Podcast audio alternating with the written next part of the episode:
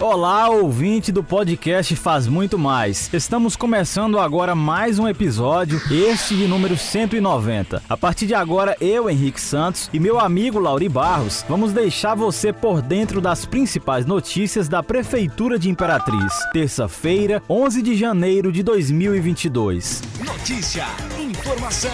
E vamos começar atualizando você sobre a cheia do Rio Tocantins. Nesta terça-feira, o nível do rio chegou a 10 metros e 20 centímetros acima do normal. A informação foi repassada pela Defesa Civil de Imperatriz, que acompanha e monitora o nível do rio, que já deixou 248 famílias desabrigadas ou desalojadas, com 977 pessoas impactadas por conta da cheia. A alta no nível do rio acontece devido ao período chuvoso, que ocorre desde outubro na cidade, além das fortes chuvas no Goiás, onde o rio Tocantins nasce, o que consequentemente acaba interferindo nas cheias tanto aqui no Maranhão como no estado vizinho Tocantins. Antes do período chuvoso, a nossa equipe já fazia o cadastramento e recadastramentos dos ribeirinhos. Infelizmente, a cheia chegou a locais muito além do esperado. Isso devido ao fluxo de chuvas tanto aqui como nos estados onde o rio Tocantins passa. E além disso, Imperatriz é cortada por riachos, o que agrava ainda mais a situação, afirmou Josiano Galvão, superintendente da Defesa Civil.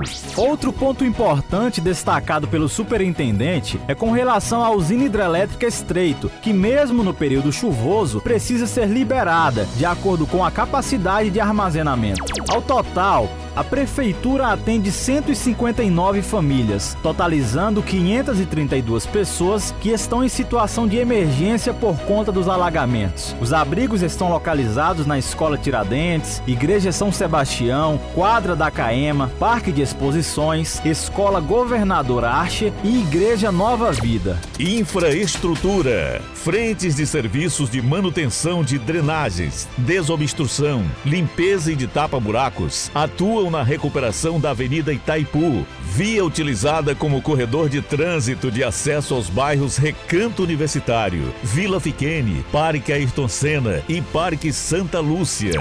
O trabalho da Sinfra tem o objetivo de recuperar os estragos provocados pelas chuvas nas redes de drenagens profunda, superficial e da malha asfáltica de ruas e avenidas dos bairros de Imperatriz. Segundo o coordenador de obras Joselito Sutepa, cinco equipes de tapa-buracos concentram esforços para recuperar ainda nesta semana dois importantes corredores de trânsito, a Avenida Itaipu e a Rua Euclides da Cunha, para facilitar o tráfego de veículos, principalmente do transporte coletivo de passageiros nos bairros.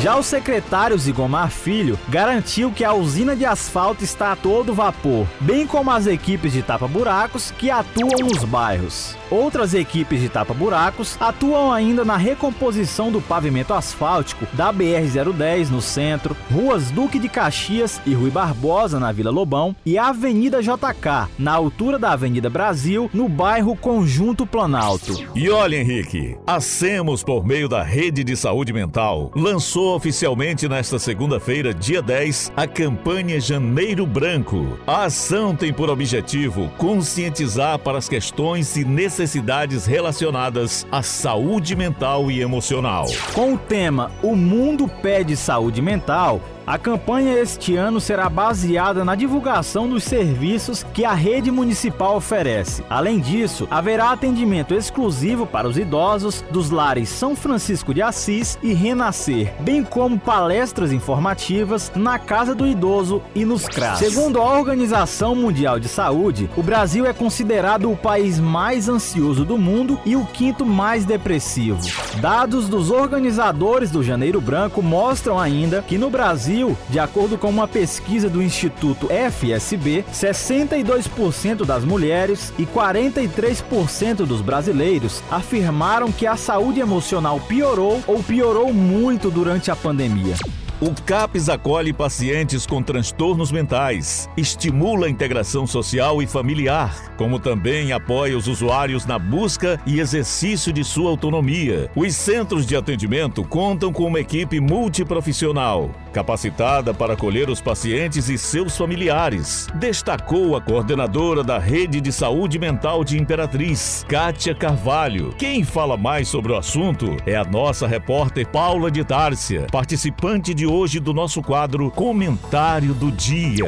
Imperatriz conta com uma rede municipal de saúde mental que presta atendimento a adultos, crianças e adolescentes. Por exemplo, o CAPS AD3 Álcool e Drogas tem atendimento a pessoas com transtornos mentais decorrentes do uso de substâncias psicoativas. Já o CAPS Renascer atende pessoas com transtornos mentais graves e persistentes. Tanto o CAPS Álcool e Droga quanto o Renascer funcionam 24 horas por dia ali no Complexo de Saúde do Parque Anhanguera. O CAPS Infanto Juvenil presta atendimento a crianças e adolescentes com transtornos mentais graves e persistentes, inclusive pelo uso de substâncias psicoativas. O CAPS Infanto Juvenil funciona nos três poderes. Além dos CAPS, a Prefeitura de Imperatriz também disponibiliza o ambulatório de saúde mental. O ambulatório tem uma equipe multidisciplinar e funciona ali na Amazonas, no centro de Imperatriz. E aqui encerramos o podcast Faz Muito Mais da Prefeitura de Imperatriz. Agradecemos a sua atenção. Lembrando que esse e outros podcasts você pode acessar no portal imperatriz.ma.gov.br barra podcast, redes sociais e principais plataformas de streaming.